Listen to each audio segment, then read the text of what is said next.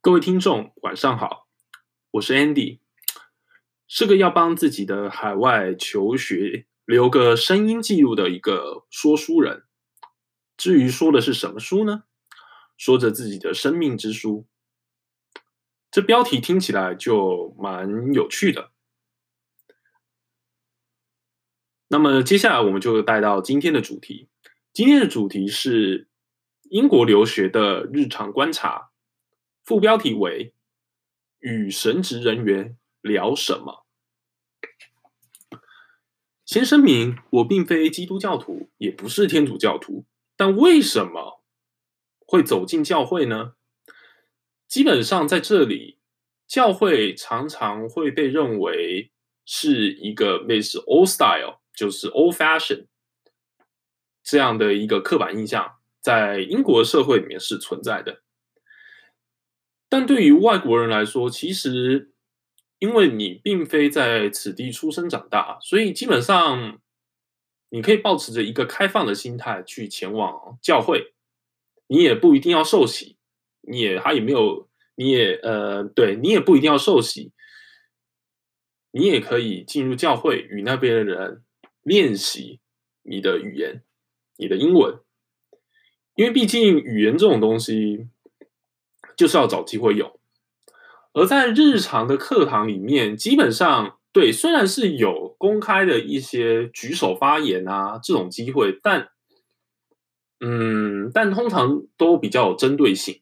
例如说，嗯，可能针对一个商业活动，针对一个行销专题，针对一个哲学上的思辨，例如像这样的状况，都是针对一个特定的范围。而缺乏这种对于日常生活无所不谈的这种机会。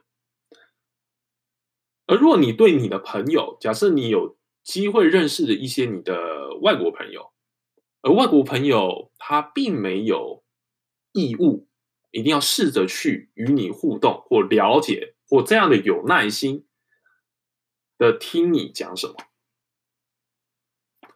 而教会刚好提供了反方向。也就是刚好反过来，教会提供了一个，你可以在这边，这边有很多的志工，他们会耐心的跟这一些外国学生来做，嗯，来做一些聊天交流，因为他们的一些帮助可以让这些外国学生能够呢，在人生地不熟的这个地方有一些归属感，能有一些情感上的交流。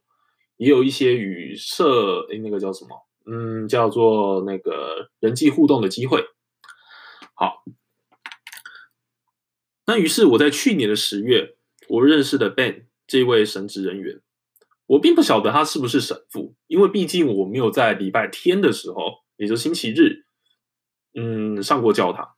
对，所以我其实不了解他是不是要站在那个站在最前面。来解释圣经之类的玩意儿，我其实并不知道。但我可以唯一可以确定的是，他确实是神职人员，然后他这份工作是他的全职。而他告诉我说，做神职人员除了在除了帮助大家解释圣经之外，那他另一份工作，对，算是他的工作第二个目的吧。我的第二个类似工作重点，那第二个工作重点就是要与外国学生互动交流，然后帮助他们适应这边的一些文化，然后让他们可以更了解他们所在他们所在念书的这块地方的各种点点滴滴，这也是他们的任务。好，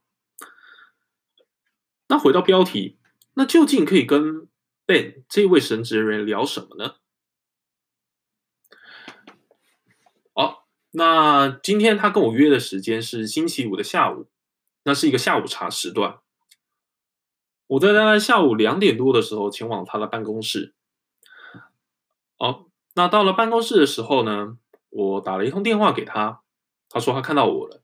嗯，他从窗外，也就是他从他二楼办公室的窗外。但其实，若以台湾的角度来说，它是三楼，因为在英国一楼叫 ground floor，对，台湾的一楼在英国的叫做 ground floor，往上才叫做 first floor 一楼跟 second floor 二楼。好，那看到我之后，他出来迎接我，那互相问好之后呢，我们就走到了共用的厨房。那公用厨房是英国这种集合式住宅的一个特色。那这个特色是什么呢？这个特色是集合式住宅的这个厨房，甚至是餐厅，是一个类似大家交流的地方。嗯，大家互相交流的地方。那在这边的橱柜里面，常会存放大量的，嗯，既然是橱柜嘛，一定有大量杯子、这些杯具，还有零食、饼干。那这个，那这一些食物究竟有没有上锁呢？没有，完全没上锁，因为大家都相信彼此之间不会偷拿别人的东西，所以其实是没有上锁的。可是如果你想要 share 给大家的话，那你只要做一件事情就好。例如说，嗯，我今天买了一块蛋糕，而这块蛋糕，嗯，我我可能吃不太完，我想 share 给大家，那怎么办呢？很简单，你只要把蛋糕放在公共区块的桌子上，这样就可以了。至少 Ben 是这样跟我说的啦。这算是一种各种公共空间的室友们的一个默契吧。嗯，至少我蛮欣赏这种默契的。对，而且有时候不定时也有东西吃，感觉也是蛮不错的。哦，然后在我们泡完了，对，我们泡完了茶之后呢，我们就上到了二楼。嗯，他的办公室里面，他的办公室基本上是两人共用的，因为当时的另一个人不在，所以我们可以用那些办公室来开始我们今天的对谈。那对谈的主，今天对谈主题是什么呢？今天对谈主题是跟历史有关的。你想说历史，聊历史不会很无聊吗？嗯，这倒未必哦。如果你聊的是一些类似现在发生的，或者是现在的正在进行式的事件，然后你可以引导到过去曾经发生过的某些事情的时候，那就会蛮有趣的。因为英国人念的历史跟亚洲区念的历史基本上一定是不太一样的。所谓的不太一样，可能是所谓的观点不一样，有可能是，嗯，还有可能是什么呢？那个。对于某些事件的描述的细项程度不一样，就好像日本在写关于所谓的南京大屠杀这件事情的时候的讲的描述的细节程度，跟中国政府在描述这件的事情的细节程度上是必然是会有所差异的。而离自己的国度越远的地方，那描述的历史。基本上就会更轻描淡写。例如说，像台湾，如果我们只知道在台湾的世界史的教学里面，我常常有讲到一些像是十字军东征，例如说什么呃英法百年战争，嗯，可能就是几个字而已。在这边可能不是啊，在这边因为这就是他们历史的组成部分，所以他们会讲述的过程跟细节，通常是会比我们来的细的。而你在提到这，而我们在这之中在提到这些关键字的时候，对方呢会把他所知道的东西讲述给你听，然后你会趁机的了解到，哦，原来从英国人这边的看法是这样，从法国人这边的看法是这样，所以聊历史其实是个蛮有趣的点，也是一个蛮好开启各种话题的一个好素材。当然，这前提是。嗯，你的历史不能够忘记太多，对，因为那个就有点像是考验自己的嗯记忆能力，看好不好了。好，那我们今天用历史开启哪些哪些衍生的话题呢？那第一个就是所谓的国家问题，嗯，对，不要怀疑国家问题。第二个是所谓的 Brexit，也就是所谓的英国脱欧问题。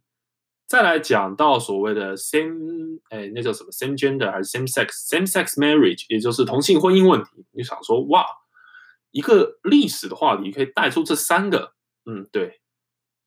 但今天就是嗯不小心都提到了。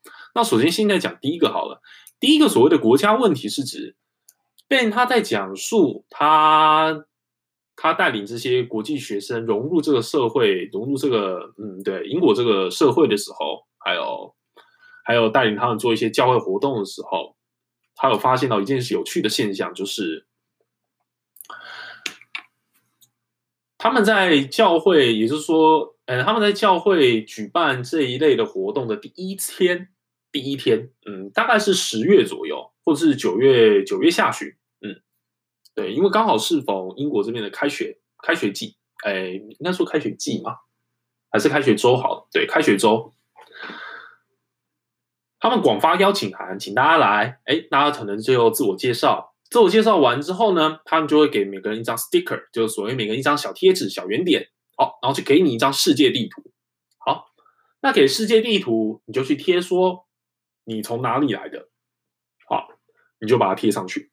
好那贴满之后，当然这一幅世界地图上就会有大大小小的符号，嗯，大大小小的圆点，看起来蛮好看的。而这时候呢，主持人，嗯，总之不是 Ben 就是了，某一个主持人就跟大家，就跟在场的大家讲说，哎，只要当叫到那个国家的名字的时候，就请他站起来。只要是嗯，只要听到反，例如说，哎，你是，结果他讲 Italy，他讲意大利，那只要是来自意大利的就站起来。好，对，这个游戏就很单纯，就这样。但是 Ben 知道一件事情，如果提到某一些国家的时候，通常会有问题。例如说什么呢？China，提到中国，那台湾的学生要站起来吗？香港的学生会站起来吗？或者不要这样子好了，换一个问法：如果当他国家提到台湾的时候，会不会有一些中国学生会觉得被冒犯了？他当时内心就在想这些问题，因为他知道这一段历史，他知道有些中国人对于台湾人没有。当台湾人听到“哎，国家如果是中国的时候，为什么没有站起来？”会抱持一个鄙视的态度。他害怕这个场景发生，所以当下他就跟那个主持人讲：“啊，我们不要这样玩，对，我们这个环节直接跳过。”因为在我念书的这个城市，基本上中国人还蛮多数的。嗯，至少亚洲面孔来说，东南亚当然有，可能来自泰国、印尼、马来西亚。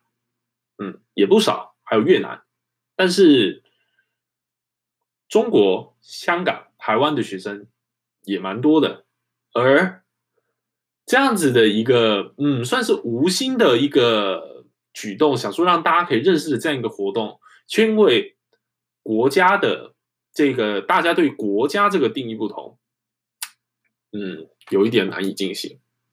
好所以我们就扯到，但借由这个国家的问题，我们又扯到了 Brexit。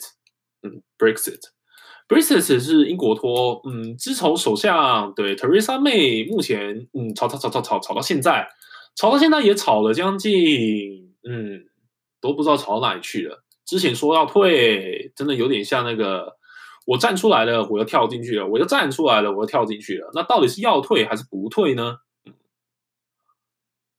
目前就是一个卡死的状态。目前都三月八号了，究竟三月底可不可以真的脱欧呢？不知道。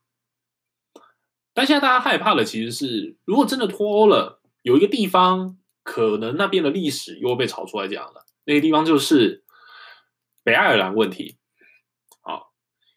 那这个就是 Ben 所比较熟知的历史。他说，爱尔兰在过去基本上被英格兰跟 Scotland 这边认为对。这边也认为是所谓的第一比较，嗯，低阶的人种，应该怎么讲啊？低阶的人种，他说的，他是一个低阶的人种。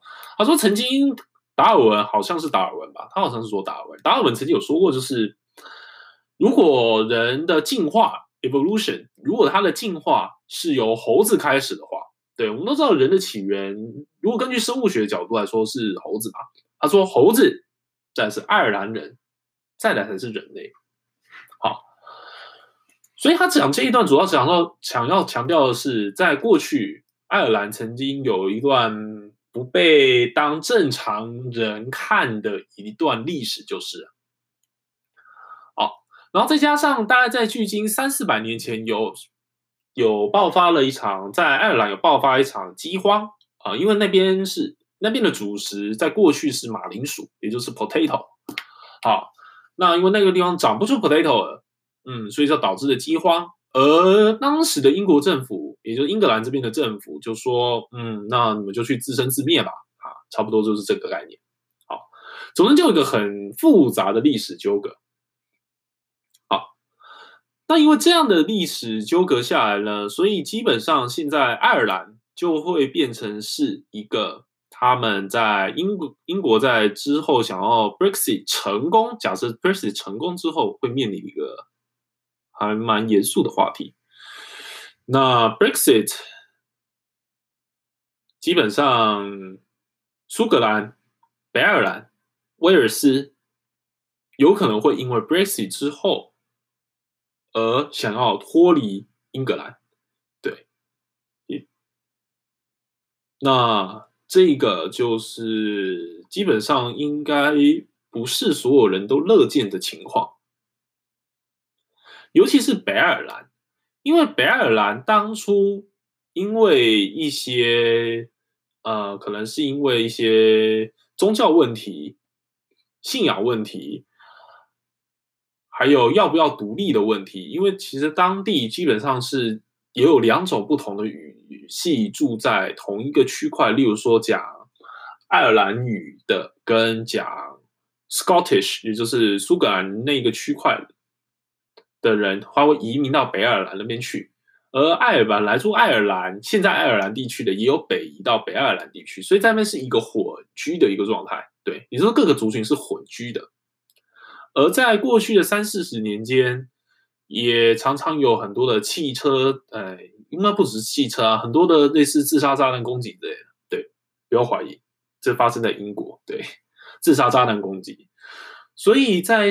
那个时候所留下的一些后续的一些纷纷扰扰，好不容易在二十，应该是二十几年前吧，对，二十几年前签了一纸类似和平协议，因为实在每天都有人死伤，嗯，真的也不是很划算了，这样打打杀杀，嗯，也没有什么进展，干脆我们就哎携手共创未来好了，好，所以签了一纸协议。所以两边边境其实，就目前北爱尔兰跟爱尔兰之间其实没有设边境管制的，而脱欧之后要不要设边境管制呢？嗯，这个好问题，要不要设边境管制？如果就北爱尔兰那边的角度立场，当然是应该说之后的英国政府的立场，当然是不希望设边境管制的。可是因为英国已经不是欧盟的一部分了，假设真的脱，它就不是欧盟的一部分了。理论来说是要设边境管制的，而欧盟愿不愿意替爱尔兰开开这一个，或者说帮英国政府这个忙，开这个边界呢？嗯，这个我可以吵很久了。好，所以这就是他们一提到 Brexit 之后，而且之后还会有所谓的人才流动问题。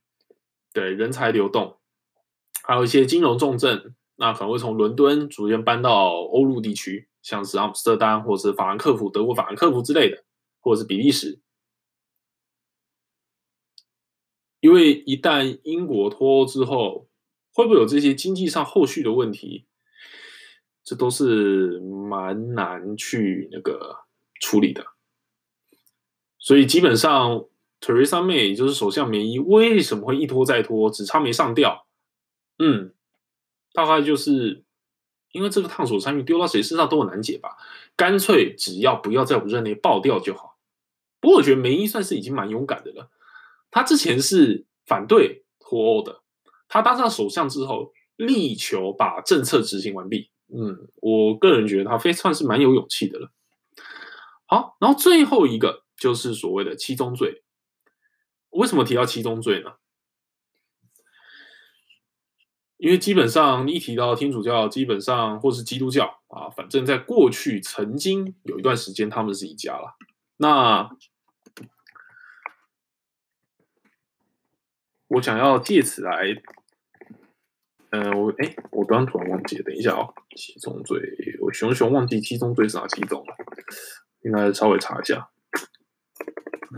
好，七宗罪，所谓的现在版的七宗罪，一般是指傲慢、贪婪、色欲、嫉妒、暴食、愤怒，还有怠惰。好，所谓的 seven deadly sins。好，七宗罪。提到七宗罪的原因是，因为我们突然不知道怎么弄的啊，可能是因为提到了政府管制，嗯，对，政府管制有关政府的中国政府的一些言论管制，还有所谓的堕胎化，还有所谓的那个中国曾经执行过那个政策叫什么？叫做那个一胎化政策。对，他就跟我提到说，哎，在西方国家，我们都认为这是一种自由，政府其实没啥好管的，也管不了。就很自由啊，我要生几个就生几个，政府管，政府为什么可以管制我？所以，当西方世界想要去了解中国的时候，就会遇到这样的一个困难，因为这跟他们既定脑中那个既定的印象是不同的。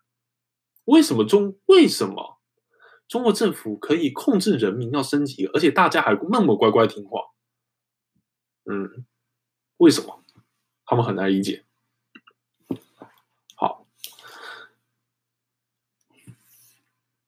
那再来呢？话锋又一转，我们又讲到了同性婚姻的这个问题。同性婚姻基本上，如果以天主教的或者是基督教，基本上他们对婚姻的定义就是一男一女之结合。嗯，这点基本上 Ben 也是很认同的。可是他说，他觉得婚姻是一男一女没错，可是那并不代表他。不支持同性婚姻，嗯，他并不代表他不支持，他可能就他会认为婚姻就是要一男一女。可是我今天社会法令我们去讨论这样的 debate，他们对英国很喜欢说所谓的 debate，就是去争论或者说讨论辩论关于这个议题的优缺点，最后大家呢还是会尊重彼此的观点。他主要是想说。世界其实并不是所谓的二分法的世界。二分法的世界像是什么呢？就是当如果有人说明他的立场是 A 的时候，那你就直觉说，如果你不是 A，那你一定就是 B。但在这逻辑上是，嗯，在这这逻辑上是有点怪的，因为如果 A 等于 B。那应该是非 Q 则非 P 啊，也就是非 B 则 B，非 A 才对啊。非 B 只代表是非 A，OK？好，所以 Ben 他的看法是，其实世界也不是这么简单二分法，而造成这样二分法的世界是怎么来的呢？他们他他认为这是媒体所塑造出来的结果。媒体塑造出来的结果，媒体塑造出来的结果是什么呢？那就以他自己本身的例子，他很他是信奉基，他是信奉那个天主教的，那也没关系，那是他的选择。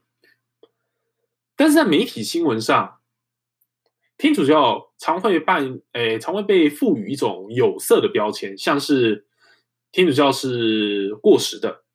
天主教是反对堕胎的，天主教是不支持同性婚姻的，天主教是怎么样怎么样？对，很多的刻板印象出来，所以导致真的认为，哎，天主教是认为这一份认为天主教是他的信仰的人，往往不敢说出口，只敢默默做，不敢说出口，因为说出口就会被打入类似黑五类的那种感觉。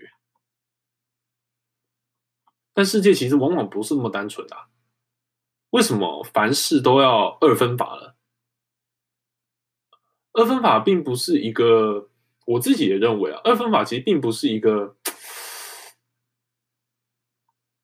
并不是一个正常的、正常的世界所该有的样子。虽然二分法很方便大家思考，yes 或是 no。很简单嘛？Yes 或者是 No，很简单。脑袋平时他只要思考一次就好。如果我们老师告诉他说，嗯，其实有第三种可能，嗯，其实有第四种可能，嗯，其实有很多种可能，那你的脑袋需要具备多少的？它会造成你的决策疲劳。你一天到晚要做多少决策啊？这样生活太累了。所以最直线化说就是二分法，这样最简单，最符合人性。对，真的符合人性，但也抹杀了很多其他的可能性。好，那这一个就是今天跟神职人员嗯所聊的话题。那最后总归一句就是，其实刚刚所讲的很多的东西，刚与神父的对话基本上都是用英文进行的。其实也不用害怕说对方会听不懂。因为其实对方会试着去了解你想要说什么，但重点是你要说，而且你要懂得用其他的方法去描述你想要讲的东西。虽然你不会讲那个字，但是你要让对方有门路可以猜得出来你在讲什么。不管你是用比手画脚。还是声音，或者是一些情境的描述，你可以描述那个文字所发生的情境，或者试着去拼出那个你想要讲的那个字的声音，试着去拼出来。而在这样的过程中，对方听久了，因为他是母语人士，他懂的字比你多，所以他可以帮助你记得。你想要用的字，它可以帮你记得，而这样的东西在久了之后，就会内化成你身体的一部分。然后，呃，对，内化成你身体的一部分，成为你记忆中。当你一想到这个情境的时候，你就会自然而然的把它用出来。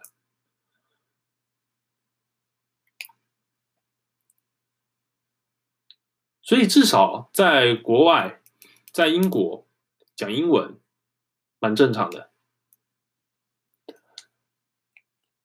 那讲中文呢？讲中文就要看状况了。讲中文的话，通常是遇到嗯一些呃，如果在场可能都是嗯很多都是台湾人啊，那你当然可以讲中文就可以了啊、如果有中国来的朋友，嗯或同学要讲普通话讲中文，那、也是可以的。只是如果在场其他国家的人，就嗯还是讲英文吧。对啊，稍微尊重一下大家，好吧？这算是录的第一集，嗯，算是一种蛮跳痛式的思想。但最近常常没事看看 YouTube 啊，那 YouTube 上面基本上 YouTube 上面充满了充，也不是说充满，充满可能比较充斥比较好，充斥感觉有负面意思，充满好。充满着各式各样的影片啊、录影啊等等等等等等，很多很多很多。但有时候你亲自下去做，你才会知道说，有一些事情其实真的没有你想那么简单。像我一开始我原本觉得说，哎，我这样一个人，嗯，自言自语录个 podcast，应该算蛮容易的吧？后来发现，嗯，其实没有，哎。你看这些广播能够在广播上这样侃侃而谈，讲的有条有理，能让你从头到尾听到完的，这种逻辑反应训练很强的啊，让你听起来，嗯，你可以完全抓到它的重点，也不有那种类似文绕，诶，文绕图吗？嗯，对，应该是文绕图，还是那种思想的抽蓄，诶，思想的一种碰撞，可能是吧？好，能让你有这种。Feeling 的，能让这种感觉的人其实并不多，所以重点还是真的下去录录看，真的下去做做看，你才会知道自己适不适合这样的生活，这样的工作。那今天算是一个第一集，做一个类似试播集的个人观察，讲自言自语讲了三十分钟。好，那。今天就先到这吧。